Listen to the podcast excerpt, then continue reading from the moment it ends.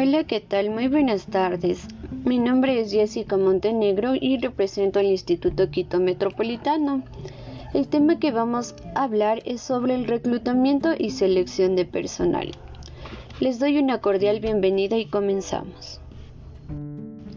Nada es tan importante para cualquier organización como el reclutamiento y la selección de su personal. San Ignacio de Loyola expresó que si se elegían bien los soldados de su ejército, sería muy fácil después elegir a su general. El proceso de reclutamiento implica la atracción de candidatos potencialmente calificados para desempeñar un puesto dentro de la organización, de modo consecuente con su respectiva selección y contratación. Esta selección se realiza de acuerdo con las necesidades de la unidad administrativa que correspondan y con los requisitos del manual de puestos correspondiente. El reclutamiento consiste en atraer candidatos competentes para un puesto de trabajo. La empresa cuando necesita trabajadores debe diseñar el perfil del trabajador que requiere, es decir, debe diseñar las características del puesto de trabajo. Esto lleva un proceso en el cual se busca personal de acuerdo a la organización con un perfil en el cual tiene que ser un conjunto de expectativas, conocimientos y sobre todo competencias personales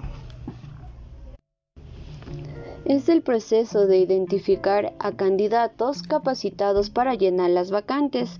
El proceso de reclutamiento se inicia con la búsqueda y termina cuando se reciben las solicitudes de empleo. La selección, una vez que se dispone del grupo de solicitantes mediante el reclutamiento, se da inicio al proceso de selección que consta de una serie de pasos que ayudan a la decisión de contratar.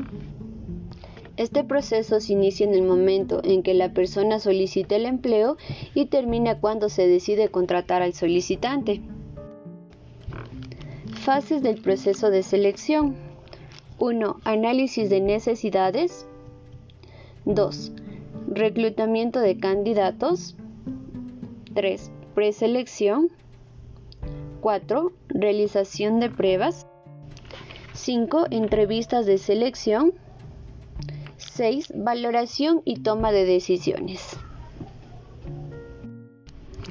El supervisor de personal juega un papel muy importante en el proceso de reclutamiento y selección, ya que por medio de él se puede tomar la decisión de contratar a los nuevos empleados porque es la persona más idónea para evaluar las habilidades y conocimientos técnicos, ya que es el supervisor inmediato del cargo que el aspirante está ocupando, teniendo así la capacidad en resolución de problemas, haciéndole tomar buenas decisiones para llevar con mayor eficiencia el rendimiento del trabajo, logrando así las metas esperadas. Muchas gracias por su atención prestada. Esto sería todo con respecto al tema reclutamiento y selección de personal. Que tengan un excelente día.